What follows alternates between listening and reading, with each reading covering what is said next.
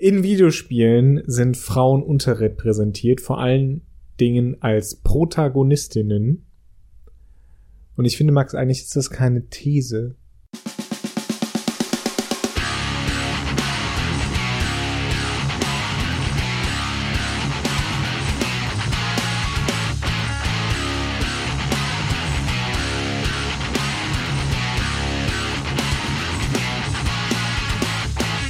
Sondern als Fakt. Und damit herzlich willkommen zu Mehrspieler, einer Folge, die leider nicht so positiv wird wie die letzte, aber wir geben uns Mühe, denn wir versuchen nach den kleinen, kleinen Lichtstrohhalmen zu greifen und Sonnenstrahlen, die es da gibt im Bereich Frauen in Videospielen. Johannes hat gerade schon gesagt, Protagonisten, hallo übrigens, Mehrspieler, daran geht die Welt zugrunde, Robots and Dragons, aber wir haben doch keine Zeit, denn es ist ein großes Thema. Eben gerade, weil es wenige Charaktere gibt, über die wir großartig reden können, ganz kurz vorab. Dieser Nachsatz mit Protagonisten eben auch dahingehend wichtig für uns, weil es ganz leicht ist, sich aus dieser Affäre zu schlingeln, was wir heute nicht tun wollen mit, ja, aber da gibt's doch ganz viele weibliche Charaktere, hier kann ich alle aufzählen, aber oftmals sind diese Charaktere sehr schönes und manchmal auch sehr liebevoll gestaltetes, aber im Endeffekt eben Beiwerk und nicht der Charakter, der am Ende der Held ist oder die entscheidende Kraft in der Story. Und noch halt wichtiger, nicht der Charakter, mit dem wir die meiste Zeit verbringen, weil uns der Controller halt sagt, du steuerst jetzt aber den da und nicht die da. Und natürlich da in diesem Zusammenhang auch der obligatorische Hinweis, ja, wir sind zwei weiße Cis-Dudes mit heterosexueller, das geht euch gar nichts an, ja. Insofern wissen wir, äh, dass wir eigentlich nicht die richtigen Leute sind, um darüber zu sprechen, aber Max und ich, wir haben uns einfach zu gerne, als dass wir diesen Podcast irgendwann einstampfen wollen würden. Und irgendwie brauchen wir ja auch Themen. Äh, und wenn sich sowas wie Weltfrauentag anbietet, alles Gute übrigens nachträglich, keine Ahnung. Ähm, dann machen wir das gerne. Und wir versuchen natürlich auch, also was wir natürlich klar machen wollen ist, äh, wir kennen unsere Privilegien, wir wissen das und deswegen versuchen wir ja auch eben über Protagonistinnen zu reden. Und wir wollen ganz bewusst aus unserer Perspektive reden. Also wir erheben jetzt heute keinen Anspruch darauf, wie in keiner Folge übrigens, dass wir jetzt in den Apfel der Weisheit gebissen haben und oh, die Erleuchtung. Natürlich haben zwei weiße heterosexuelle Männer die Erleuchtung und klären euch jetzt auf. Nee, es ist tatsächlich auch unser Blick. Wir freuen uns sehr, wenn uns da ähm, widersprochen wird und noch mehr, wenn wir einfach noch ergänzt werden.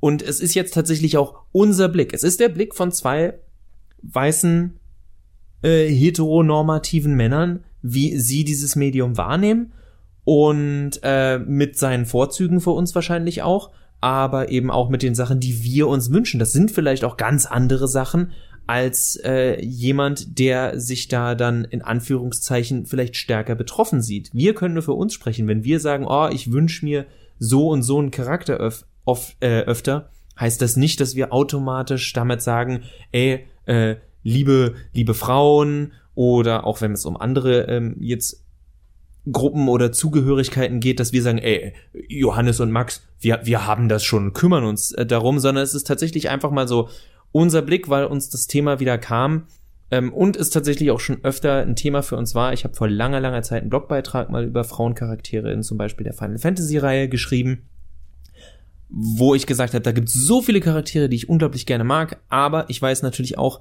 leider sind es selten die Charaktere, auch wenn sie wichtig für die Story sind, mit über die man als erstes nachdenkt oder die dann die Poster Boys der Geschichte sind. Aber um äh, jetzt nochmal konkret äh, zum Thema Frauen als ProtagonistInnen in Videospielen zurückzukommen, ähm, wir hatten das Thema äh, ein bisschen ausgearbeitet im Laufe der Woche, bevor wir jetzt aufgenommen haben. Und ich habe äh, tatsächlich mich hingesetzt und nachgedacht. Und ohne dass wir das abgesprochen haben, dachte ich auch, ich möchte eigentlich über Frauenrollen reden. Nicht nur die ich irgendwie cool finde, und wo ich sage, sondern auch Frauenrollen, die mir wirklich im Kopf geblieben sind, die mich irgendwie berührt haben und die eine besondere Stellung haben äh, für mich in meiner in meiner Videospielerfahrung. Das sind nicht unbedingt Protagonistinnen, wenn ich gleich dazu komme, was ich gewählt habe. Aber ich fand es ganz interessant, äh, dass wir, dass wir tatsächlich wirklich diese äh, diese Perspektive nehmen, dass wir sagen, was sind die Frauenrollen, die ein Spiel wirklich prägen und nicht prägen im Sinne von dass, dass sie der Preis sind, den die männliche Spielfigur eben am Ende erhält, äh, sondern die aktiv das Spiel prägen, insofern als dass sie Teil, wesentlicher Teil der Handlung sind. Ich hätte ein Beispiel aus meiner Sicht, zieht er jetzt Johannes nicht mit rein. Mein Beispiel für genau dieses, was Johannes meint mit prägen und nicht einfach nur äh, irgendjemand da sein. Falls jemand von euch sich noch erinnert äh, und ihn gesehen hat, Iron Man 3, da haben sie, es gibt den Gwyneth Paltrow, Pepper Potts Charakter und es gab immer so die Kritik in Teil 1 und 2, ja, die ist eigentlich nur da und so das lose Love Interest für, ähm, für äh, Tony Stark, für Iron Man. Und im dritten Teil ist dann ganz am Ende eine Szene und so, Pepper Potts saves the day nachdem sie über, eben halt 120 Minuten davor nix gemacht hat und eigentlich auch noch am Anfang dieser letzten Action-Szene mehr eine Damsel in Distress war und dann aber plötzlich, hurra, ich habe, äh, äh, ich habe hier jetzt eine ganz tolle Kraft und kann was Tolles machen. Mild Spoiler. Und das ist halt diese, das ist für mich ein, ein feige, nicht ich will den Film jetzt nicht runterziehen, aber da jetzt zu sagen, ja, sie ist ja der entscheidende Charakter, sage ich, nee, weil wir die letzten 120 Minuten in erster Linie mit Tony Stark und seiner Reise verbracht haben.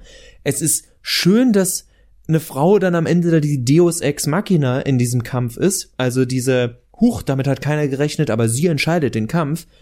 Aber das ist nicht das Gleiche. Die Leute werden über die Reise von Tony Stark sprechen oder über die Reise von Link oder über die Reise von Cloud und nicht in erster Linie über die wichtigen, also in Anführungszeichen für die Story wichtigen oder entscheidenderen weiblichen Charaktere in solchen Geschichten. Oder über die Geschichte, um das ein bisschen fortzuführen, über die Geschichte von äh, Commander Shepard. Äh, und da werden wir nämlich ähm, direkt beim ersten Spiel, und da breche ich auch direkt die Regeln äh, oder die, die Vorsätze, die wir uns genommen haben, und ich, ich sag jetzt auch nicht, ja, Femshap ist total toll, ich habe nie Femshap gespielt. Natürlich nicht, weil der, weil das nebenbei, ne? Erinnern wir uns mal, wenn man beim ersten Mass Effect der Standard Shepard hoch aufgelöstes Gesicht eines richtigen Mensch, menschlichen und männlichen Models. Femshap Standard Gesichtstextur mit Veränderungen. Powered by EA, die bis heute nicht wissen, wie man Gesichter macht. Und das war für mich der Grund, den richtigen, also den, den, den, äh, nicht den richtigen, also den, den äh, Standard äh, Male Shepherd zu nehmen, weil er einfach besser aussah. Und seien wir ehrlich, Johannes hat ja leider sogar recht, wenn er sagt, auch wenn es eben ein unbeabsichtigter Versprecher war mit Standard Shepard, denn das Spiel suggeriert, der Mann ist die Standardversion. Wir reden nicht von Male Shep und Femshep, wir reden von Shepard. Commander Shepard oder Femshep. Und allein das hat ja schon gezeigt, die weibliche Option ist so der Bonus. Da würde ich dann auch gerne dieses Thema kurz wegbringen, warum tatsächlich für mich so diese ganzen Spiele, wo du frei wählen darfst, keine Rolle gespielt haben. Das ist total schön, dass man dieses Wish-Fulfilling in Bethesda und Co. und ey, ohne so Spiele hätte ich nicht die Monster Factory von den McElroy-Jungs, äh, die ich mir gerne mal angucke. Aber das ist für mich dieses, es ist total cool, Leuten eine freie Vision zu geben, aber das eigenes Statement geht halt gegen Null und das finde ich immer schade, weil ich, es wird immer meinen Shepard geben, aber es gibt halt nur den Cloud, den Sephiroth, den, äh, sorry, ich bin so in Final Fantasy gerade drin in meinem Kopf, weil wir das Beispiel hatten. Also es gibt einfach diese, diese Charaktere, die, die sind so und die kann ich nicht ändern und das macht sie für mich dann auch so definitiv. Ich, ich muss hier der Vision des, des Autors folgen.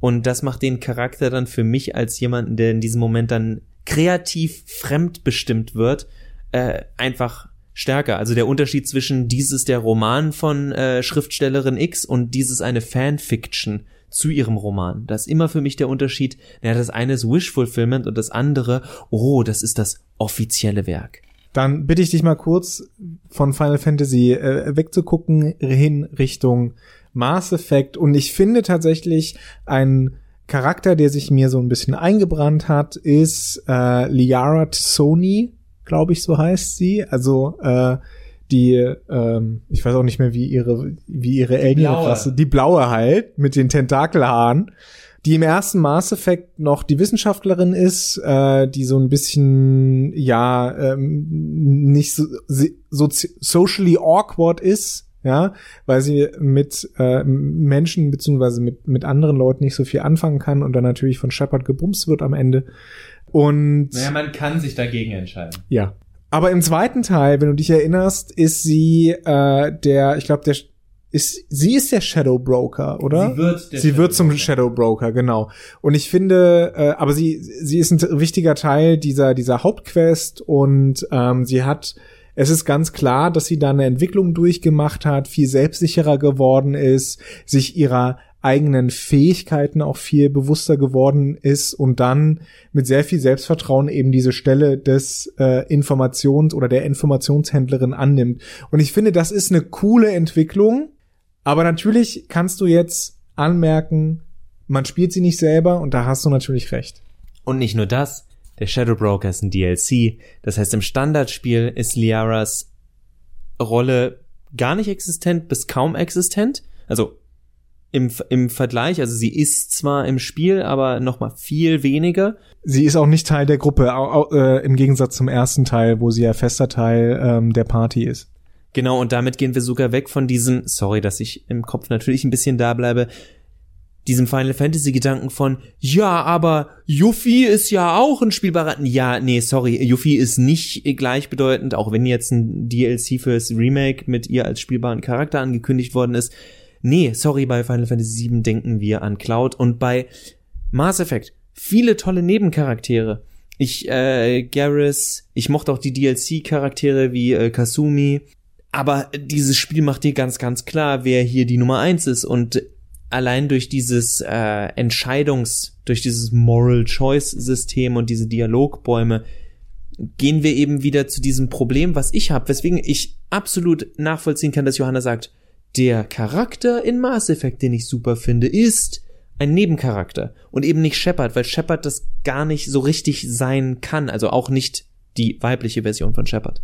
Und das ist immer ein Problem, wenn wir wenn wir Protagonisten haben, äh, speziell auch weibliche Protagonisten. Man könnte zum Beispiel sagen Lara Croft, aber Lara Croft, wenn ihr darüber nachdenkt, hat gar nicht so viele Eigenschaften. Und das willst du bei einem Protagonisten oder einer Protagonistin ja auch gar nicht, damit sich die Spielerinnen und Spieler da besser reinversetzen können. Je und das hat ja zum Beispiel Commander Shepard. Ja, ähm, er ist ja relativ generisch in dem, was er sagt und tut und so weiter, damit wir das Gefühl haben können, wir sind dieser Charakter. Und das, deswegen fiel es mir auch echt schwer, Hauptcharaktere, weibliche Hauptcharaktere zu finden, die sowas wie einen Charakter haben. Aber deswegen finde ich ganz interessant, dass wir da dann auch einigermaßen unabhängig anders rangegangen sind, weil ich hatte natürlich auch den Hintergedanken mit, was sind die weiblichen, welche sind die weiblichen Charaktere, die ich, die ich cool finde und an die ich immer wieder denke, die einen bleibenden Eindruck hinterlassen haben. Aber wie Johannes schon richtig sagt, es sind sowieso selten die Protagonisten, die den großen Eindruck hinterlassen. Aber sie sind eben, genau das, was Johannes gerade gesagt hat, diejenigen, in die wir uns reinversetzen können. Und da kann ich jetzt nur für mich sagen, ich habe viele männliche Charaktere, in die ich mich reinversetzen durfte in den letzten 20 Jahren als Videospieler. Wogegen ich jetzt nur mutmaßen kann.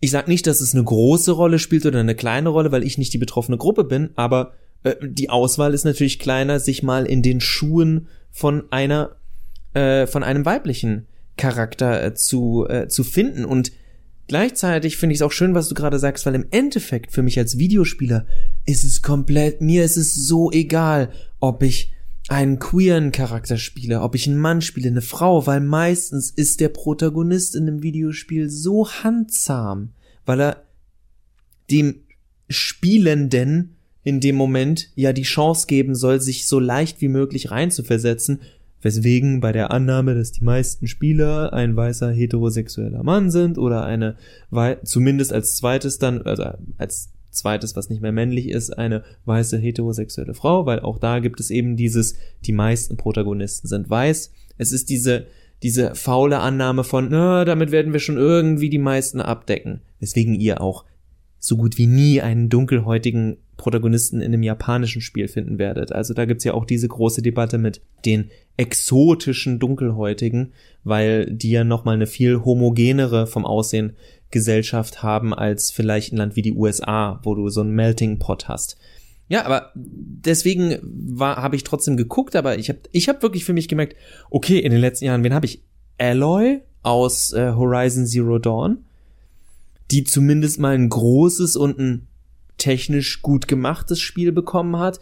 Wir haben, ich habe ein paar Point-and-Click-Adventure gefunden, wo ich dachte, das sind zumindest in dem, was sie machen, gute Spiele. Zweite Staffel Walking Dead mit Clementine, die äh, erste Staffel von Life is Strange mit Max auch wenn wir alle die Blauhaarige, deren Name ich jetzt verdrängt habe, cooler fanden, ich aber ehrlich gesagt diese Prequel-Staffel so ein bisschen halbgar fand.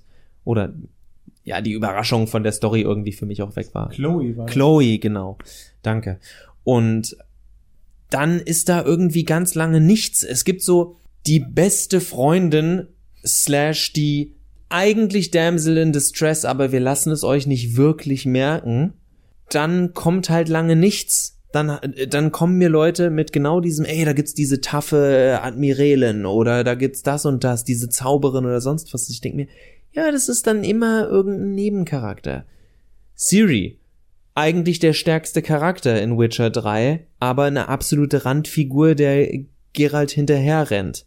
So, es gibt jede Begründung gäbe es, dass Siri die treibende Kraft in diesem Spiel sein sollte. Die Ausrede dagegen ist übrigens, nee, nee, sie ist zu mächtig. Komisch, ich sterbe immer mit ihr bei den Cutscenes mit ihr auf schwer, weil ihr, sie so schlecht balanced ist, dass sie dauernd getroffen wird, obwohl sie sich ja beamen kann. Also nahezu. Egal.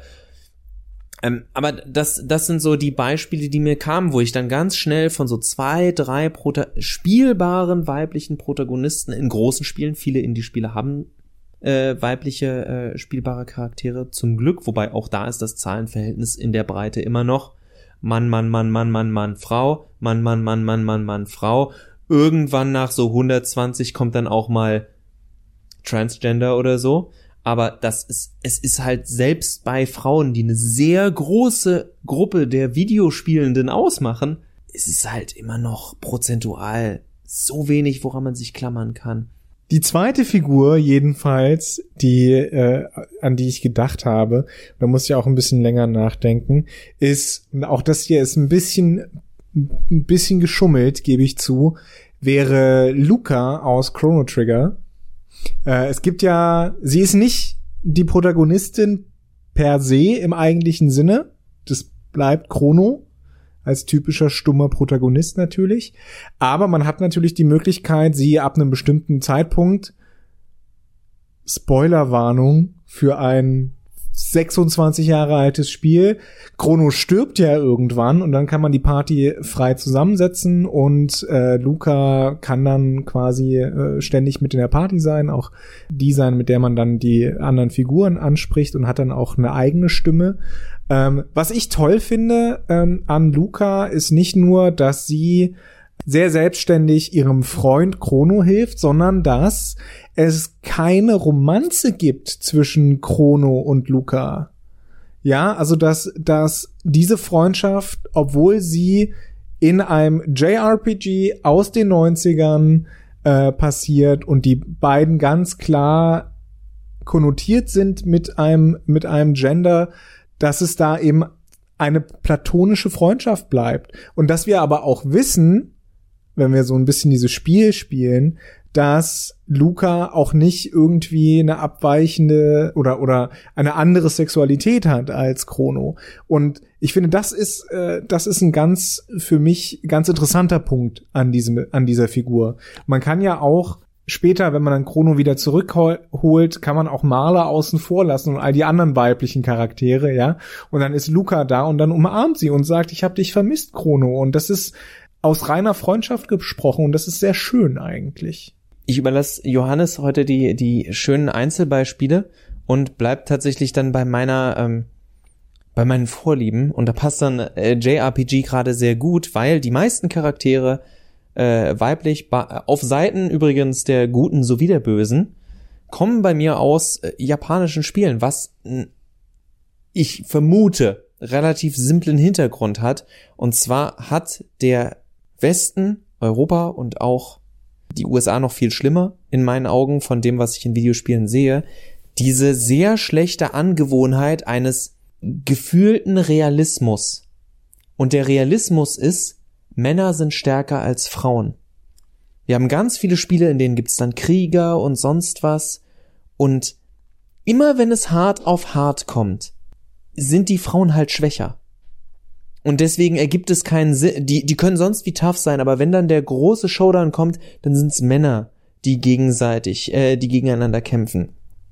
Es sind Männer, die auf Antagonistenseite einfach bedrohlicher wirken und bedrohlicher klingen. Harbinger, Mass Effect 2. Warum hat der eine Männ warum hat es eine männliche klingende Stimme? Ja, weil irgendjemand dachte, Männer klingen halt bedrohlicher. Kann mir niemand was anderes erzählen. Es gibt überhaupt keinen Grund, warum dieser Charakter das hat, wogegen die Final Fantasy Reihe schon vor Jahren angefangen hat, bei allen möglichen Götterkreaturen gefühlt den kompletten Cast. Also das ist bei Final Fantasy 13, hört euch mal bei Final Fantasy 13 den, den Endboss an.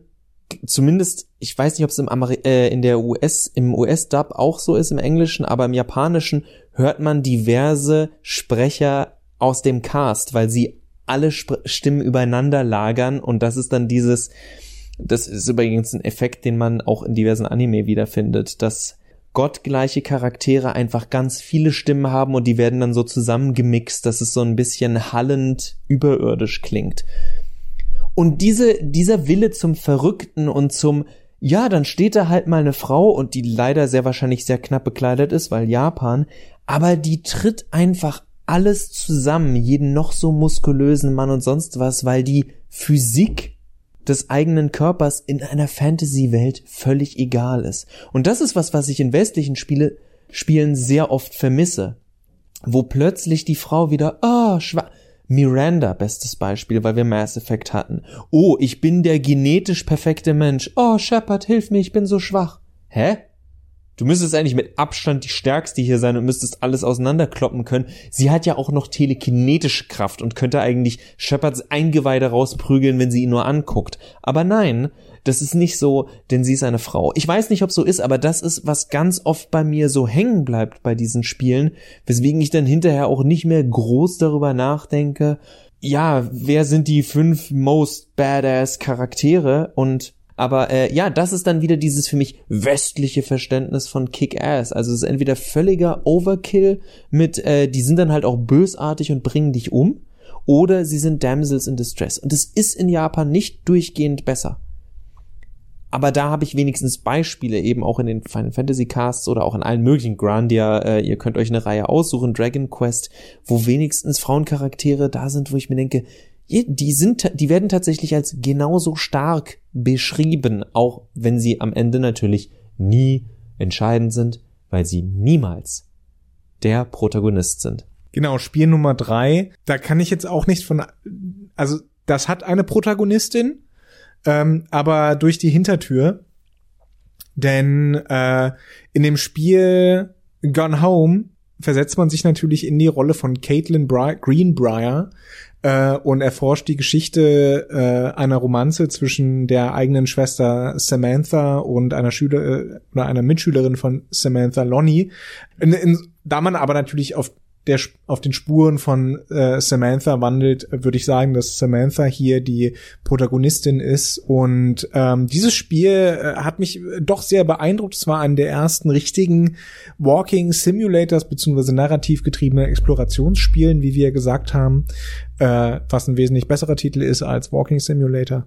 Death Stranding ist ein Walking Simulator. Ihr finde ich das sehr interessant, dass in diesem Spiel eben diese beiden Figuren, äh, Samantha und Lonnie und ein bisschen auch Caitlin, die hat ja auch so ein bisschen einen eigenen Charakter, äh, beleuchtet werden. Und wir sehen diese Romanze zwischen äh, zwei, diesen zwei jungen Mädchen aufblühen. Und wir sehen auch, wie die Umgebung darauf reagiert, Klammer auf, nicht positiv, Klammer zu, und man bekommt wirklich ein Gefühl so ein bisschen für diese Menschen, für äh, ihre, ihre Einflüsse, ihre Umwelt. Und diese, diese Figuren haben mich schon äh, tatsächlich beeinflusst, also nicht beeinflusst, aber beeindruckt. Sie haben mich emotional gepackt und äh, deswegen würde ich sie hier dann in, mit in diese Liste nehmen und in dem Sinne sind sie auch die einzigen Protagonisten, die ich habe, wirklich.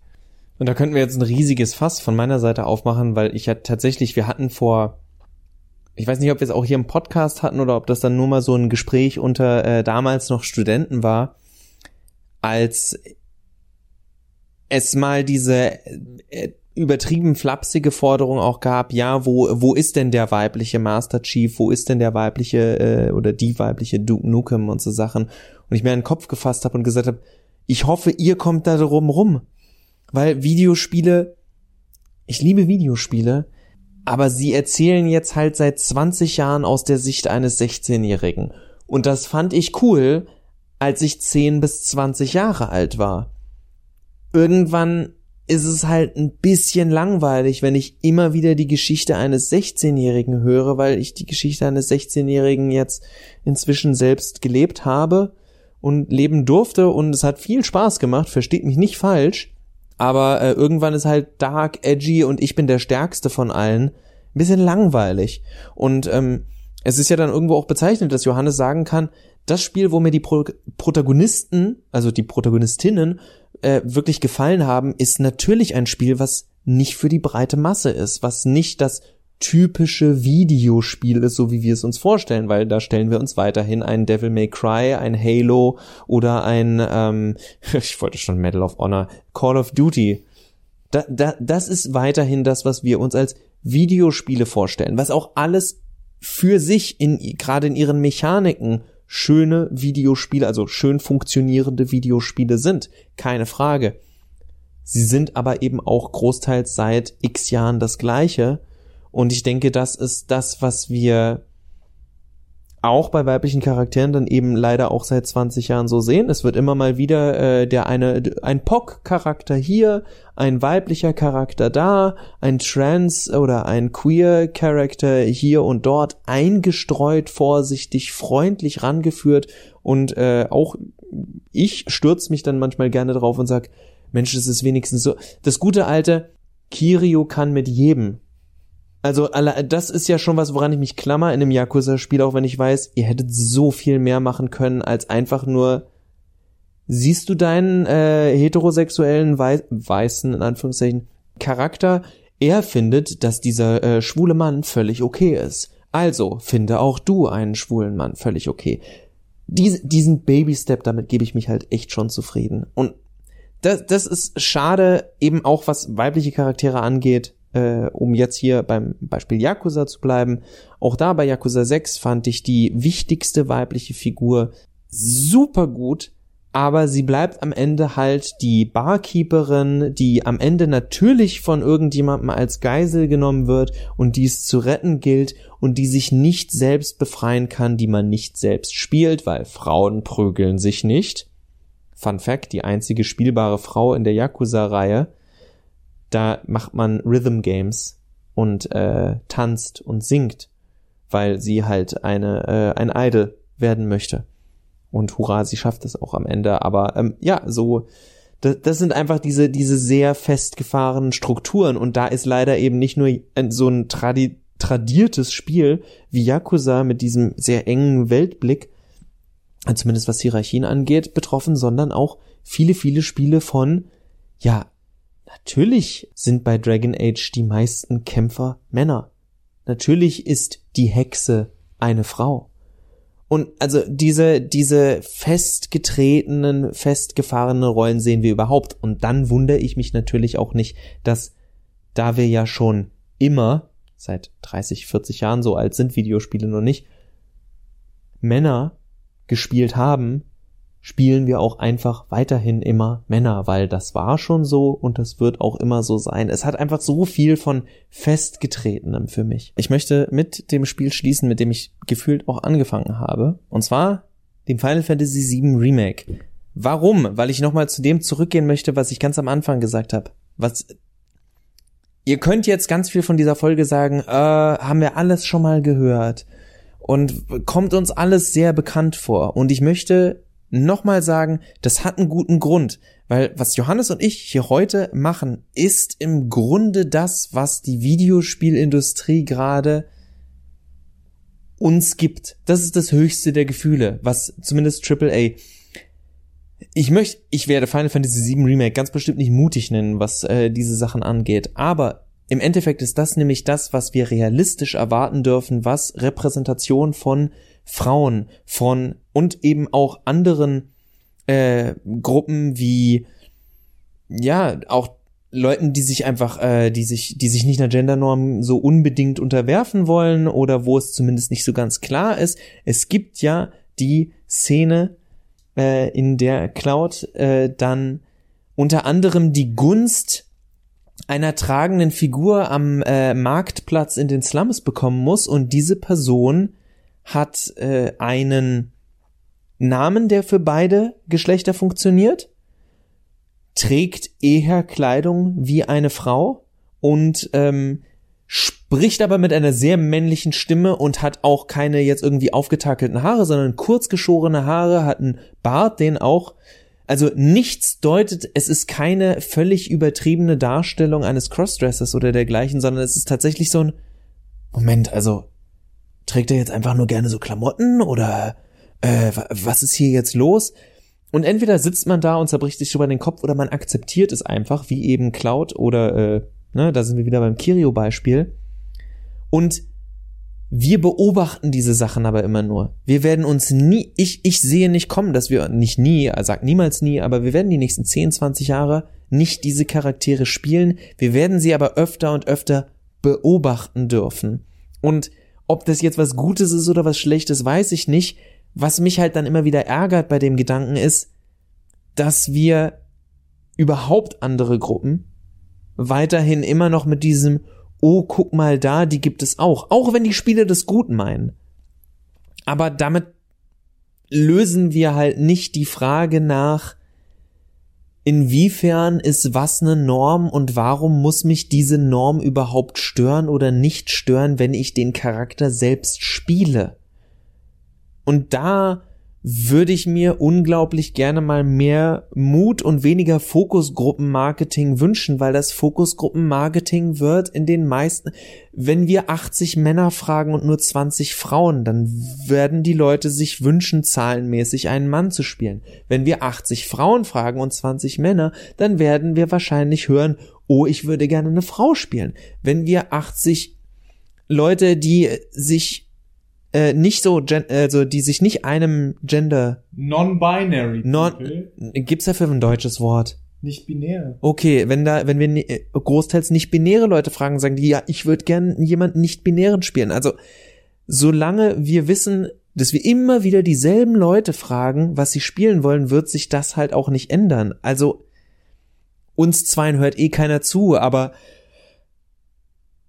bitte lasst Leute doch einfach die Charaktere entwerfen und spielen und spielen lassen, die sie spielen lassen wollen und sagt nicht, ja, aber wenn das kein Mann ist oder wenn das keine Frau ist oder wenn das kein so und so ist, dann will es auch niemand spielen. Weil dann wird es immer wieder die gleichen Spiele geben und Johannes und ich mühen uns hier ab, vier, fünf weibliche Charaktere, die ganz cool sind, gibt noch viele mehr.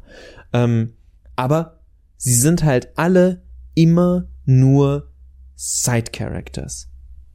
Genau, wenn ihr coole Charaktere spielen wollt, coole weibliche Charaktere spielen wollt, schaut euch ganz viele Indie-Spiele an. Äh, ich glaube, Omori hat zumindest eine Figur, die nicht direkt äh, binär äh, kodiert ist. Heaven's Vault hat eine coole äh, weibliche Protagonistin.